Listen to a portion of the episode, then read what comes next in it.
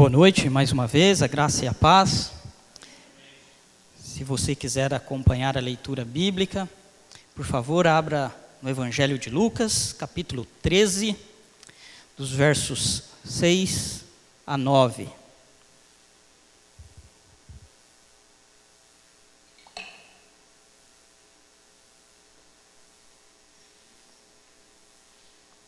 Evangelho de Lucas, capítulo 13, dos versos 6 ao 9.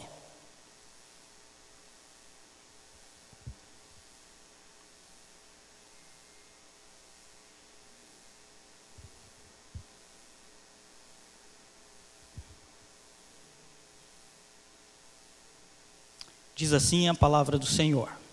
E dizia esta parábola: Um certo homem tinha uma figueira plantada na sua vinha. Foi buscar nela algum fruto e não o achou.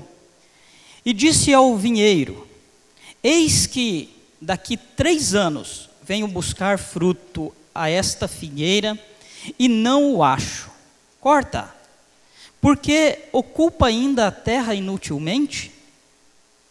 E respondendo ele, disse-lhe: Senhor, deixa este ano até que eu a escave e a esterque. E se der fruto, ficará. Quando não, depois a mandarás cortar. Oremos. Senhor, nós te louvamos, te agradecemos. Aqui está a tua palavra, que o Senhor a ilumine, nos dê sabedoria para falar dela e que o Senhor possa encontrar corações abertos para receber a tua palavra. Em nome do teu filho Jesus.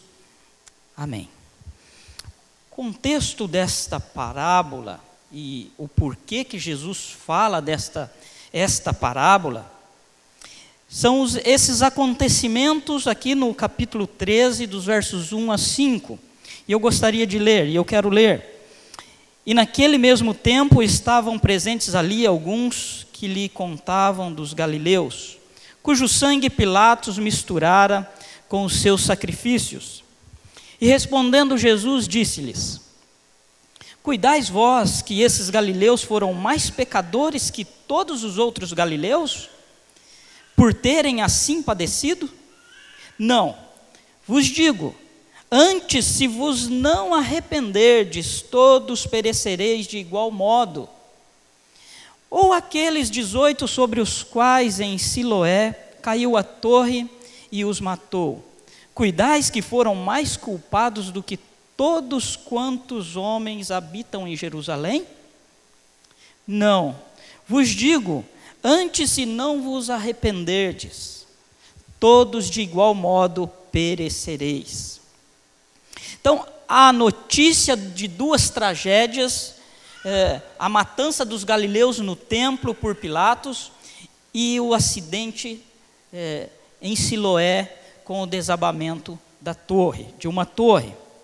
Então havia a noção de que a morte violenta e um acidente estavam ligados a um grande pecado, a um pecado dos pais, ou daqueles que estão padecendo esses acontecimentos.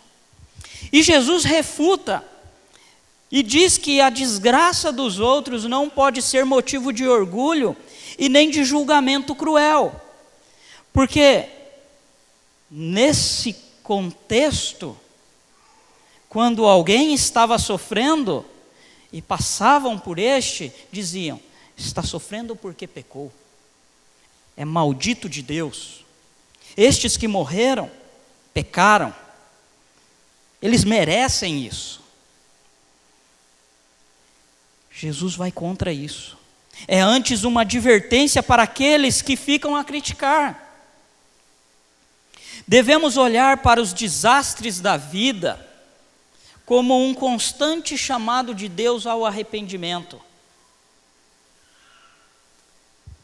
no livro do profeta Amós, capítulo 4, ele escreve o seguinte: Fui eu mesmo quem deu a vocês estômagos vazios em cada cidade e falta de alimentos, em todo lugar. E ainda assim, vocês não se voltaram para mim, declara o Senhor. Também fui eu que retive a chuva quando ainda faltavam três meses para a colheita. Mandei chuva a uma cidade, mas não a outra.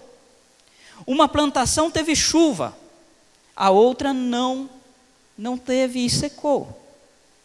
Gente de duas ou três cidades iam cambaleando de uma cidade a outra em busca de água, sem matar a sede, e ainda assim vocês não se voltaram para mim, declara o Senhor.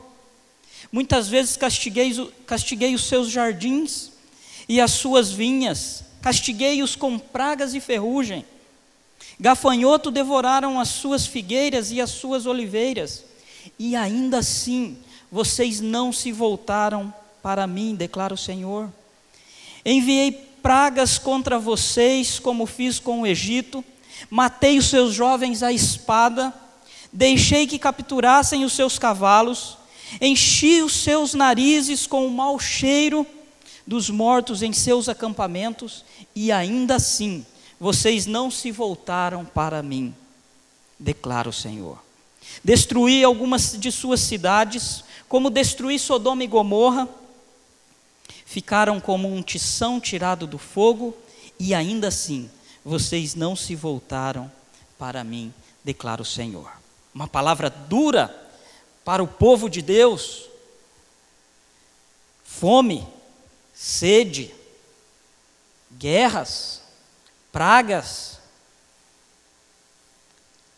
E não foi o diabo quem fez isso, a palavra de Deus diz que Deus enviou a eles para que eles se voltassem, se arrependessem dos seus maus caminhos, das suas atitudes más contra o Senhor. Mas o profeta Amós diz que eles, mesmo acontecendo tudo isso, não se voltaram para o Senhor.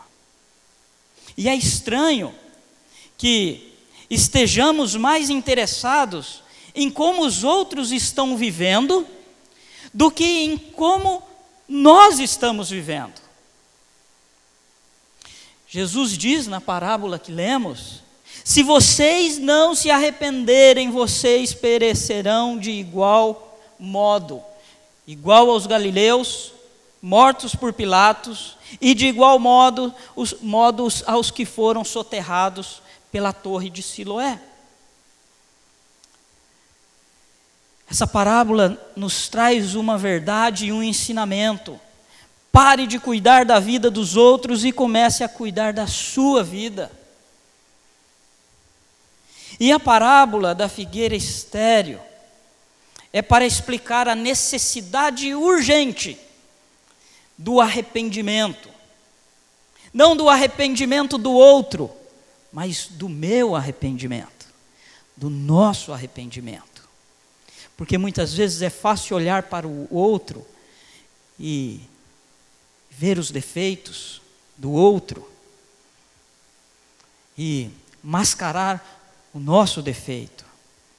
Então veremos algumas lições que esta parábola nos ensina. Primeiro, que o evangelho da graça é um convite à responsabilidade. Veja o verso 6 a figueira foi plantada na sua vinha.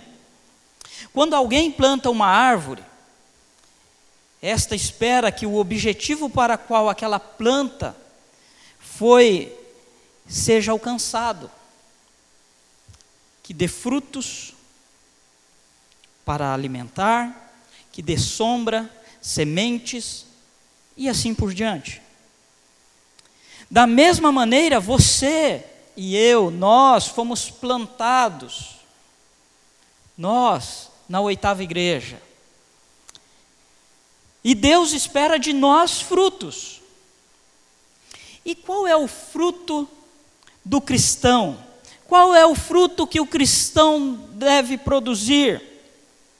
O apóstolo Paulo, em sua carta aos Gálatas, capítulo 5, ele diz o seguinte: Mas o fruto do Espírito é amor, alegria, paz, longanimidade, benignidade, bondade, fé, mansidão, domínio próprio.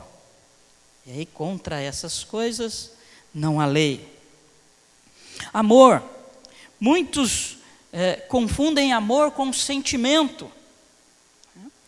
E o amor cristão, ele não é sentimento. O amor do qual nós devemos ter é o amor com atitudes. Porque não adianta falar que ama, ou você dizer que ama uma pessoa que você nunca viu na vida com sentimento.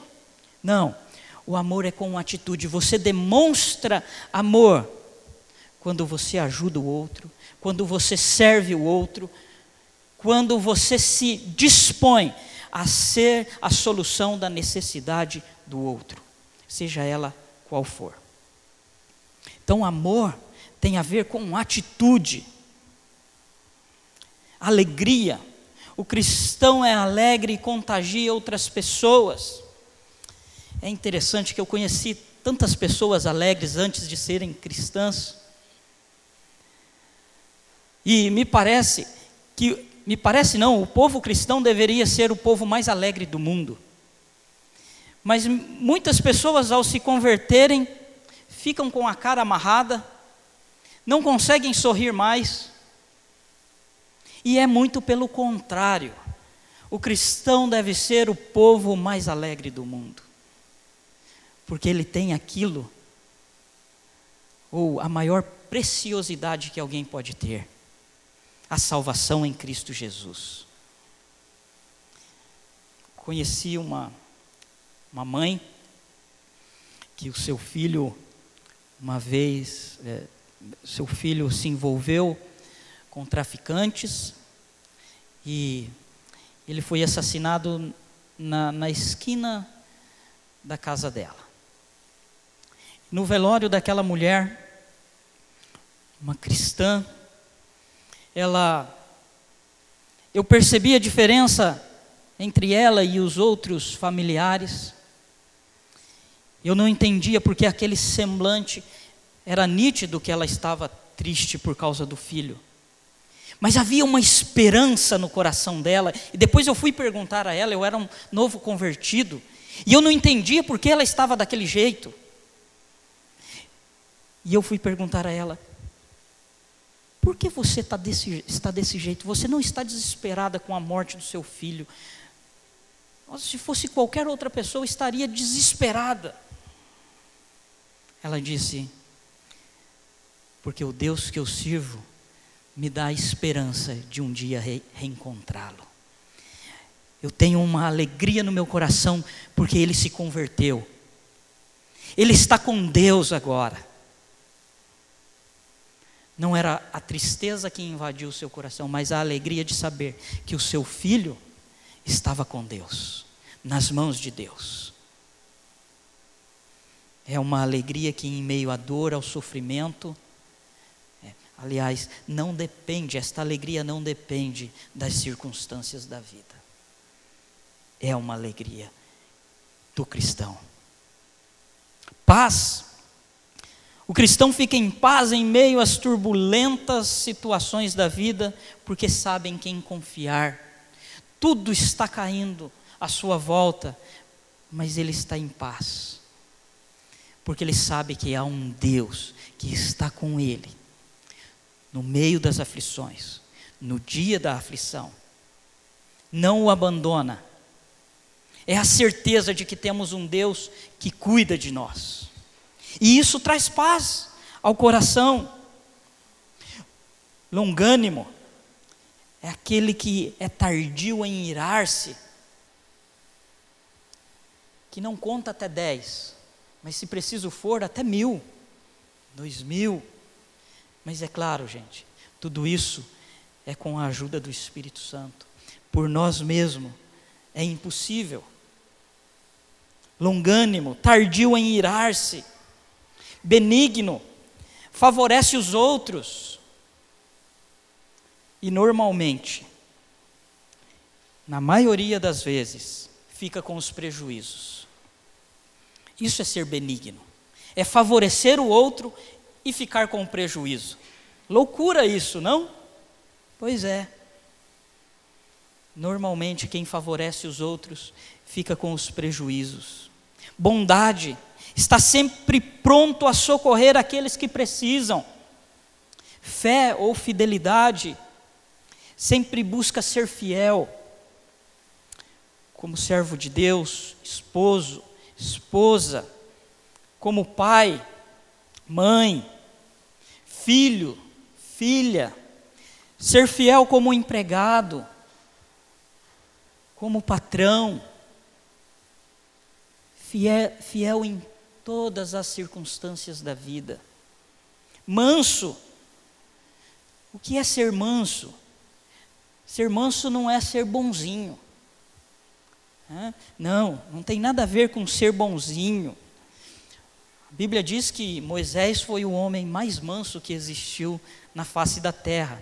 No entanto, ele não entrou na terra prometida, porque em um momento de ira, feriu a rocha duas vezes, quando o Senhor disse a ele para ferir a rocha, apenas uma vez. Mansidão tem a ver com entrega de direitos. Moisés, ele diz a Deus assim: ó, se o Senhor não for com o teu povo, risca o meu nome do livro vida, da vida. Estava disposto a, a perder a sua salvação por causa do povo, entregando os seus direitos por causa do próximo. A exemplo e apontando já para aquele que viria e faria completamente isso. Se entregando completamente por cada um de nós, deixando a sua glória. Para vir a este mundo, se humilhou, entregou-se todos os seus direitos por amor. Isso é ser manso.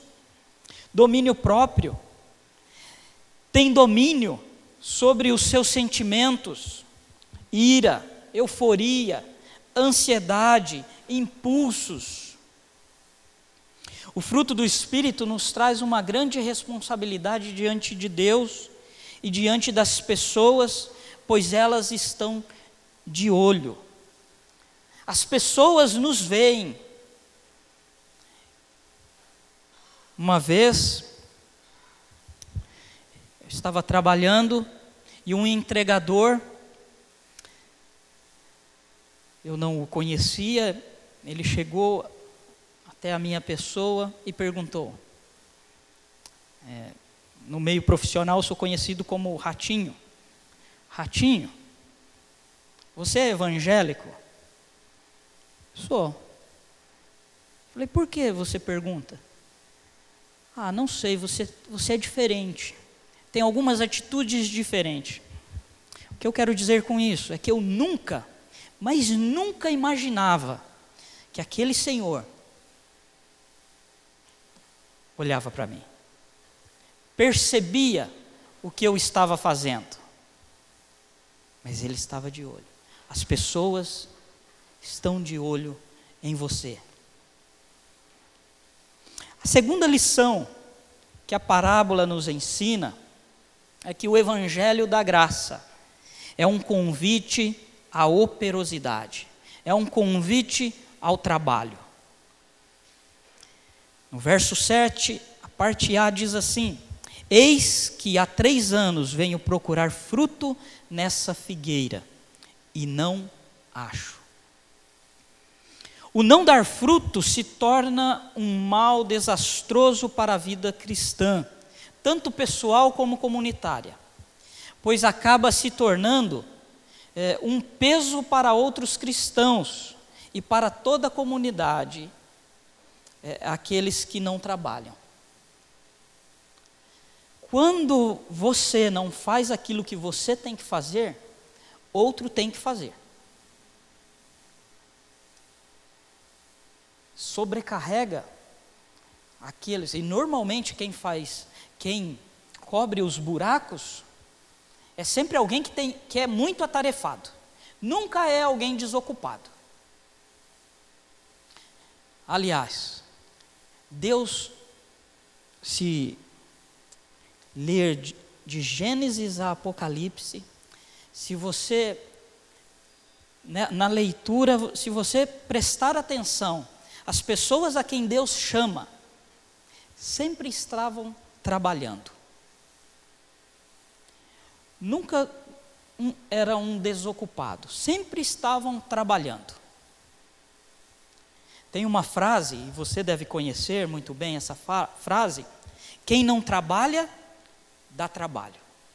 Normalmente, as pessoas que dão muito trabalho na igreja são pessoas que não estão envolvidos com nada. As pessoas que mais reclamam na comunidade cristã são aquelas que não se envolvem, que não estão nem aí. Por algum tempo eu fui líder de jovem. E montar acampamento, por exemplo, é, é terrível, dá um trabalho danado. Lugar chácara, alimentação, porque você tem que se preocupar com os mínimos detalhes das pessoas que ali estarão. E corre atrás da, e normalmente não tem dinheiro para fazer isso. Normalmente não tem. E aí mobiliza a galera, arruma dinheiro, arruma alimentação, faz isso, faz cardápio, faz aquilo. Trabalho. Normalmente, quatro meses antes já começa todo o trabalho para um acampamento. Quatro, cinco, seis meses antes. Mas aquelas pessoas que estavam envolvidas no planejamento do acampamento, quando acontecia e vê terminado o trabalho, nossa, que bênção. Foi trabalhoso, mas tudo deu certo. Nossa, como foi mar maravilhoso. A alimentação, só tinha macarrão, é, salada e carne moída. Como estava gostoso aquele macarrão, que bom. Mas, durante aquela semana, depois que acaba, aí você começa a, ouvir de algumas pessoas que não participaram de nada. Nossa, só teve macarrão. Nossa, ah, podia ter mais brincadeiras. Ah, podia ter piscina. Porque não se envolveu, não soube do trabalho que deu. Quem não trabalha, dá trabalho. Uma árvore que não dá frutos, tira a força e as substâncias da terra, roubando assim a energia, o calor e a seiva de outras árvores. Quando eu não trabalho, eu atrapalho o trabalho daqueles que querem desempenhar sua missão com excelência.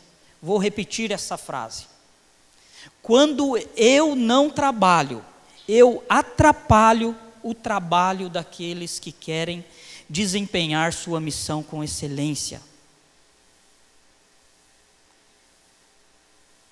E normalmente, os pastores têm que ficar consertando os erros destes que não trabalham, que atrapalham.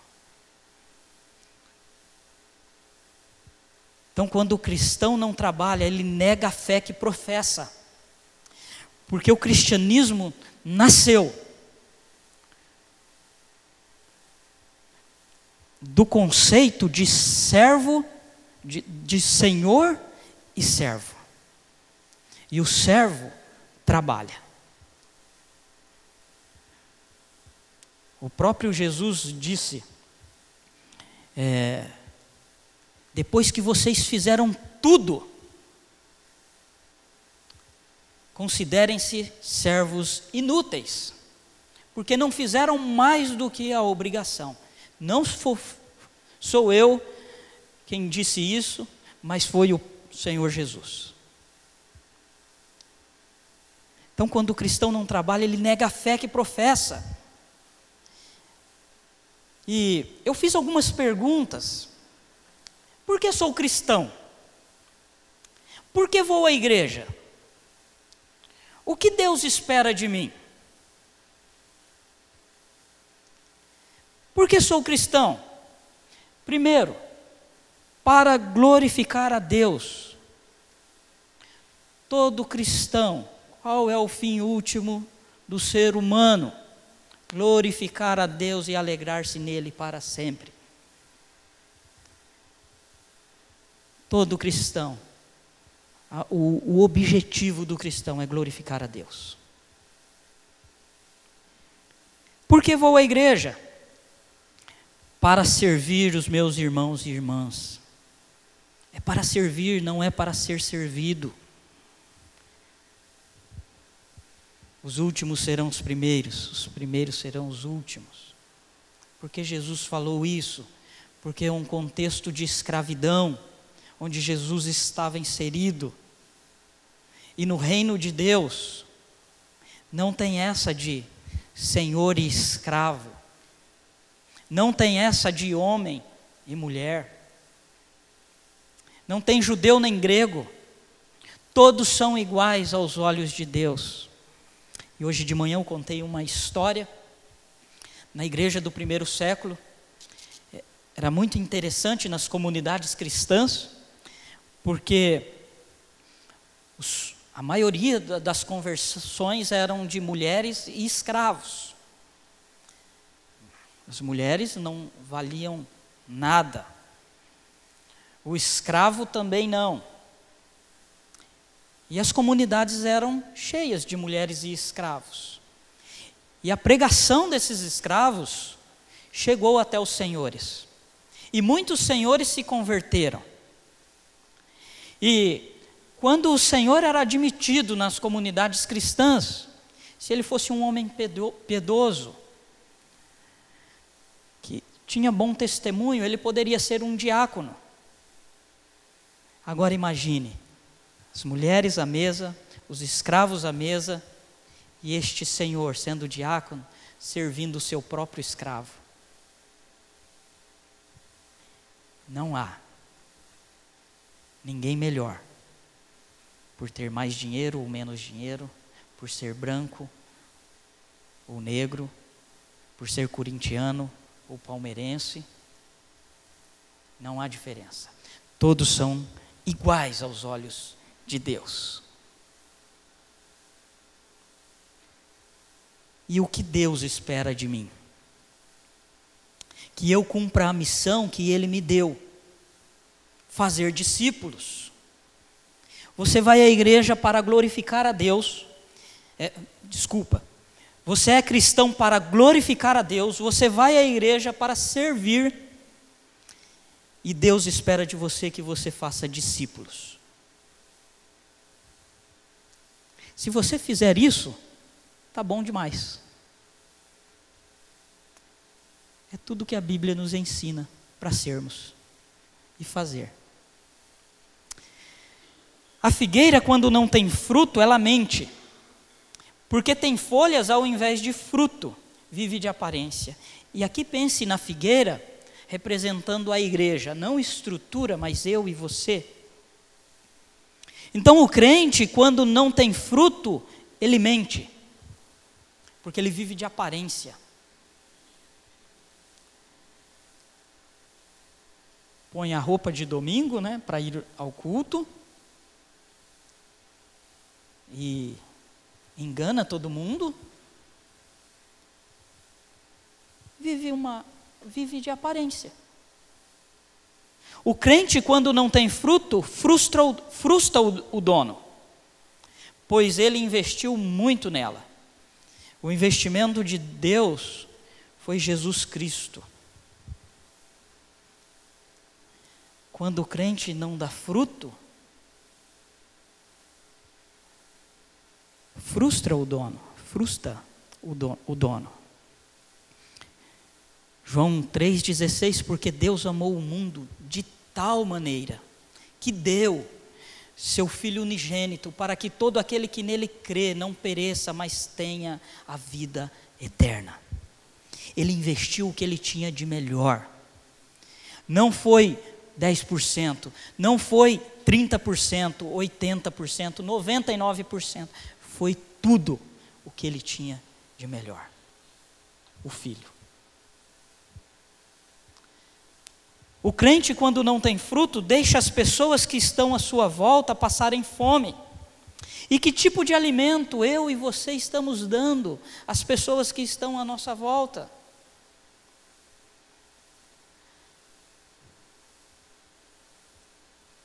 Porque as pessoas que estão ao nosso redor estão famintas, sedentas por Deus. As oportunidades vêm, e o que você faz com, essa, com essas oportunidades? Alguém que chega para você e diz: Estou passando por um pro problema.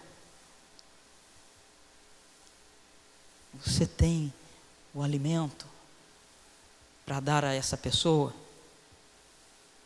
E diante disso, vem a intervenção do dono. Corta. Evangelho de João, capítulo 15, Jesus, no verso 2, ele diz o seguinte: Todo ramo que estando em mim não der fruto, ele o corta. O machado está posto. A ordem está dada. Corta.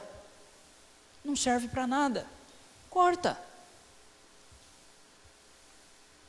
E a terceira e última lição que a parábola nos ensina é que o Evangelho da Graça é um convite à oportunidade. No verso 8: Deixa, deixa este ano até que eu escave e a esterque. Muitas vezes nos sentimos não preparados para aquilo que Deus quer de nós nos sentimos inúteis, é, nos sentimos um lixo, sem possibilidade nenhuma de servir a Deus. Este é o sentimento de muitos. Tanta gente à minha volta, melhor do que eu, então não precisam de mim. Já ouviram isso? Nossa, mas tem tanta gente melhor do que eu, o que, que eu vou fazer lá? Não preciso, ninguém precisa de mim. É fato que é, isso é verdade. Existem pessoas muito melhores do que nós, do que eu, do que você. Mas também é fato que existem pessoas piores do que você, do que eu.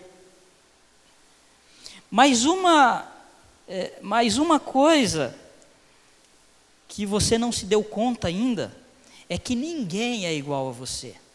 Deus criou você único. Só você é você mesmo. Ninguém é igual a você.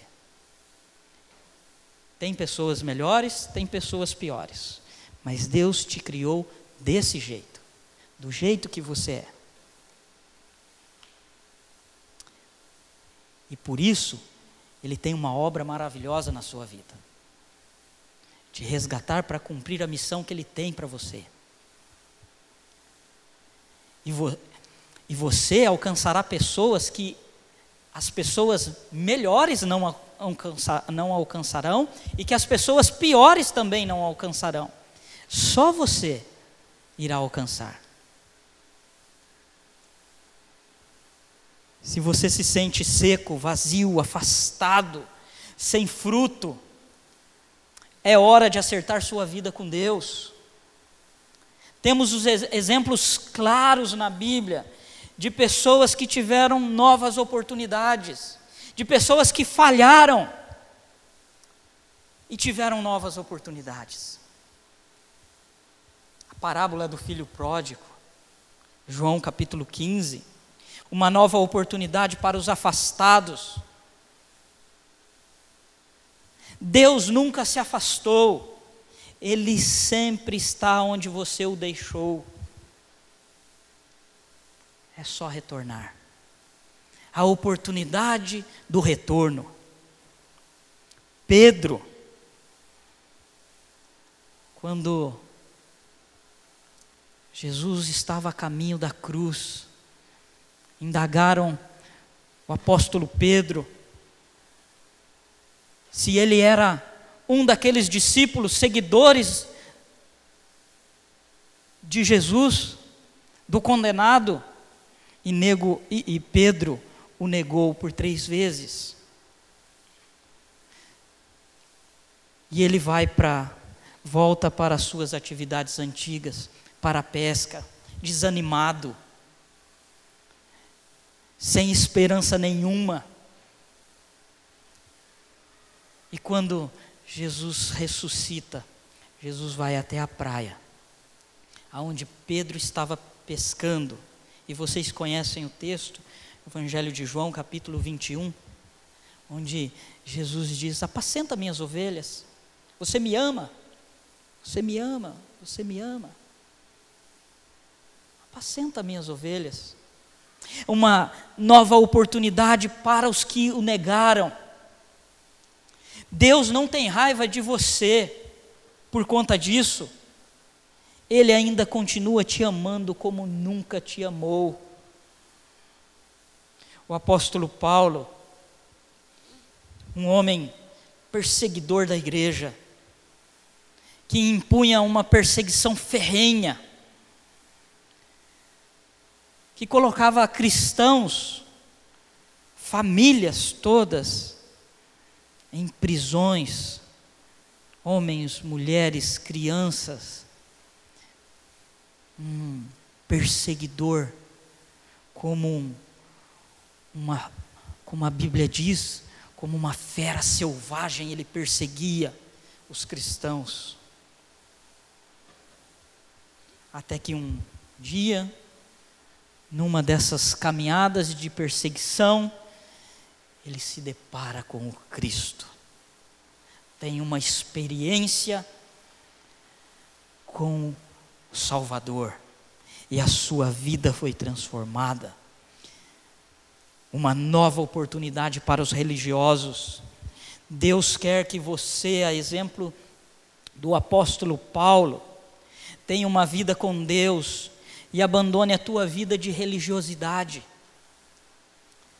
onde rituais são mais importantes do que a relação com Deus e com os irmãos e irmãs.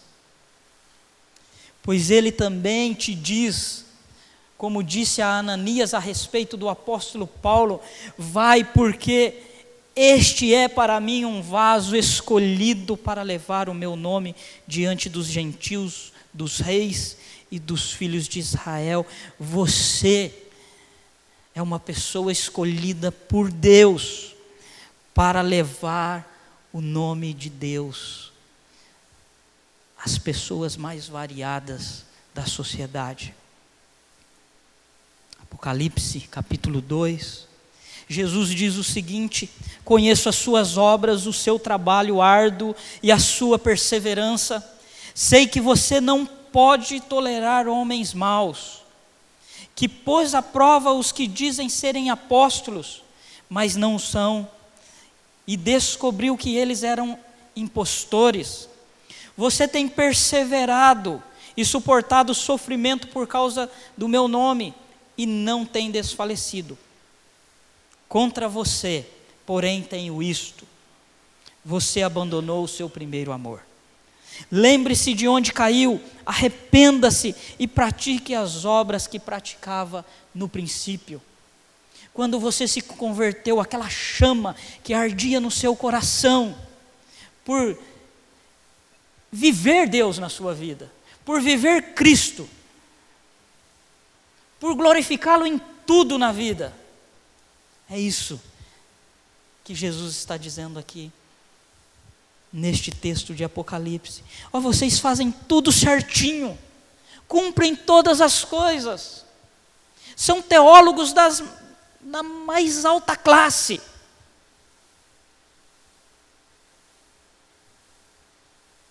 Mas a motivação do coração de vocês não é a mesma. Procure saber aonde você se perdeu nesse caminho, volta, se arrepende. e pratique as obras do princípio, com fervor no coração, com amor no coração, por amor a Deus, por amor às pessoas que Deus coloca na sua vida. Concluo. Vimos três lições que a parábola nos ensina: que o Evangelho da Graça é um convite à responsabilidade, que o Evangelho da Graça é um convite à operosidade, ao trabalho. O Evangelho da Graça é um convite à oportunidade. Não podemos nos esquecer do verso 9, que diz: E se der fruto, ficará, e se não, depois a mandarás cortar. Isso me mostra que as oportunidades um dia acabarão. E aqueles que permanecerem fiéis até o fim receberão a coroa da vida. Mas aqueles que não quiserem, o convite está aí. A oportunidade está aí. Você é responsável pelas decisões da sua vida. Mas essas oportunidades um dia acabarão. Cristo voltará, e a hora que os céus abrir e ele voltar, tudo acabou. Não haverá mais oportunidade de arrependimento. Só haverá aflição e dor para aqueles que tiveram a oportunidade e não quiseram. E isso, essa decisão, é responsabilidade sua não é de Deus. Tiago, o evangelista Tiago, no capítulo 1 da sua carta, diz o seguinte: Feliz é o homem que persevera na aprovação, porque depois de aprovado receberá a coroa da vida que Deus prometeu aos que o amam.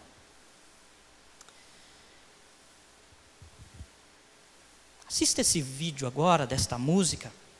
É uma música linda de Jesus Adrian. Preste atenção na letra desta música e depois nós vamos orar. Se alguém puder apagar essa luz aqui, por favor.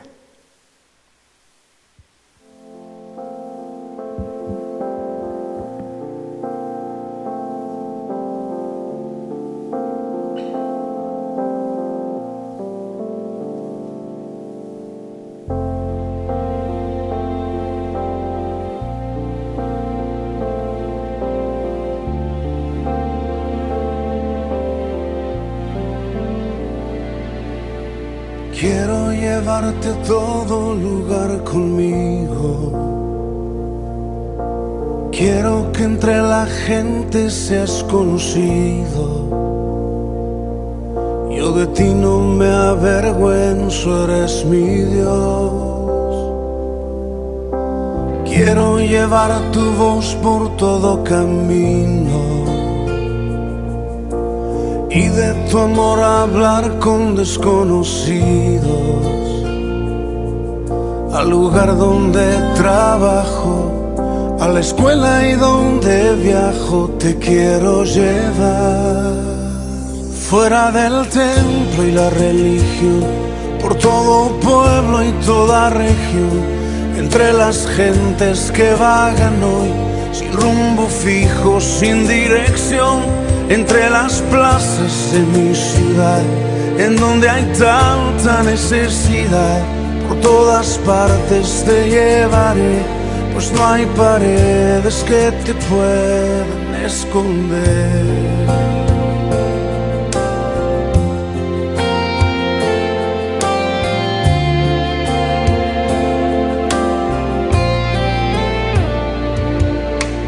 Quiero que en todas partes estés conmigo conversaciones con mis amigos. Quiero que tú seas el centro de atención. Quiero que seas el punto de referencia y caminar consciente de tu presencia. Al hacer un comentario en mis pláticas a diario, tú debes estar fuera del templo y la religión, por todo pueblo y toda región entre las gentes que vagan hoy, sin rumbo fijo, sin dirección, entre las plazas de mi ciudad, en donde hay tanta necesidad, por todas partes te llevaré, pues no hay paredes que te puedan esconder. Mm. Fuera del templo y la religión por todo pueblo y toda región, entre las gentes que vagan hoy, sin rumbo fijo, sin dirección, entre las plazas de mi ciudad, en donde hay tanta necesidad, todas partes te llevaré, pues no hay paredes que te puedan esconder.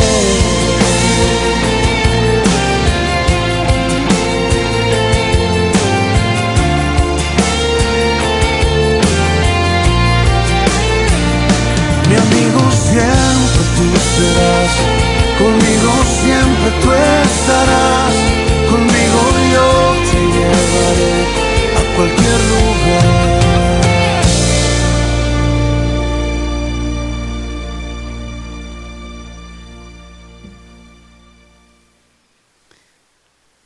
O amor transforma. E aonde eu for, devo levar este amor. Então ainda há oportunidade para mudarmos, nos voltarmos para Deus e sentir este amor, e encharcados deste amor, levar este amor a todos que Deus colocar ao nosso redor. Feche seus olhos, curve a sua cabeça. Vamos orar.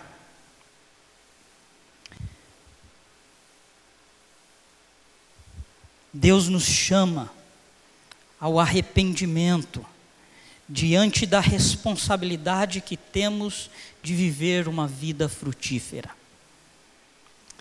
Deus nos chama ao arrependimento diante do trabalho que existe para se ter uma vida frutífera. Deus nos chama ao arrependimento diante das oportunidades perdidas para viver uma vida frutífera.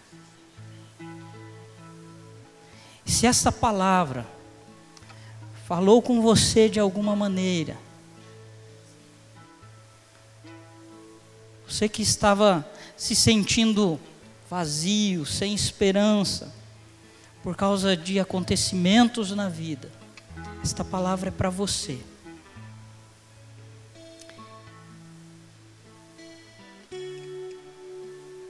E eu gostaria de orar por você. E se Deus falou com você,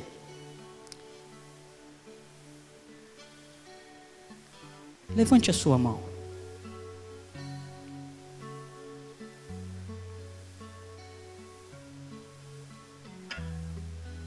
Amém. Você que levantou a sua mão, Pode vir à frente, que nós vamos orar por essa situação que Deus colocou, que você colocou diante de Deus.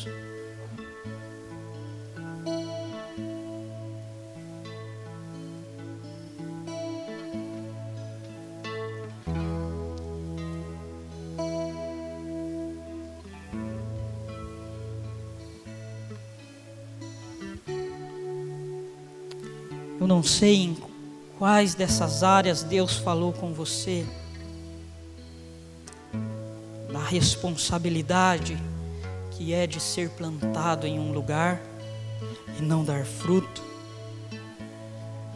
do trabalho que existe e não fazer este trabalho, ou de sofrer por conta de ter a responsabilidade de fazer, de fazer o trabalho que existe e está sofrendo por conta disso, afrontas, perseguições. Ou talvez você que está aqui à frente por uma nova oportunidade de Deus. E essa oração que você fez lá no seu lugar, colocando diante de Deus, Deus recebeu a sua oração. Feche os seus olhos, vamos orar. Deus, nós te louvamos e te agradecemos, e diante da tua palavra,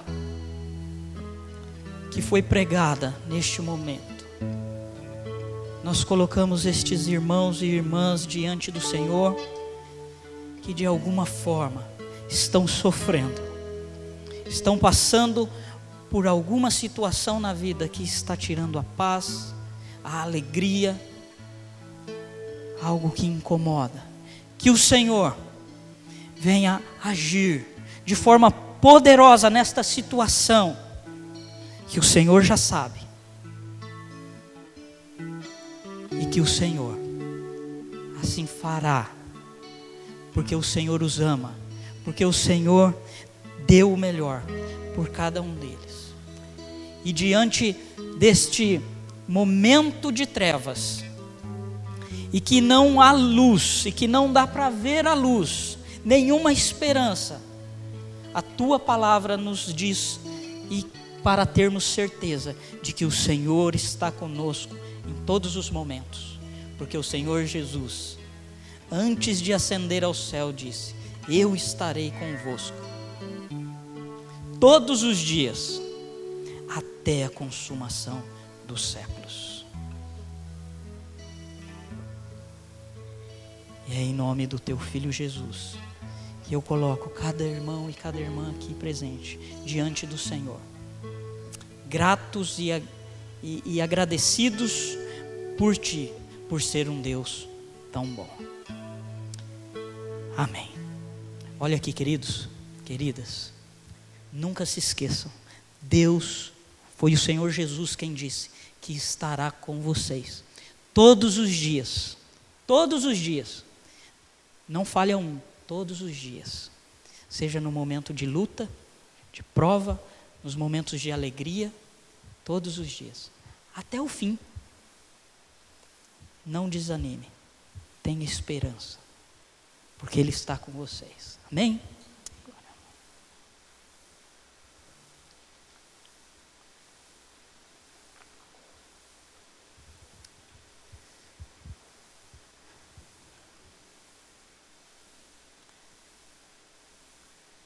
Tem mais alguma música?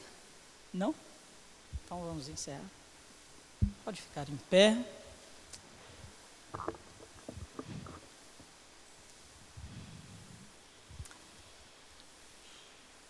Oremos. Senhor, nós te louvamos e te agradecemos pela tua presença neste lugar, pelo teu Santo Espírito que nos ajuda em todos os momentos da vida, nos fortalece Senhor, te louvamos pela tua palavra. Que o Senhor é, faça valer esta palavra durante a nossa semana, que ponha, possamos, que o Senhor nos ajude a pôr em prática tudo isso que o Senhor nos ensinou esta noite. Despede-nos em segurança para as nossas casas, dá-nos uma semana abençoada em tua presença e que o amor do Pai a graça maravilhosa do Senhor Jesus e que as eternas consolações do Santo Espírito de Deus estejam com todos vocês. Amém.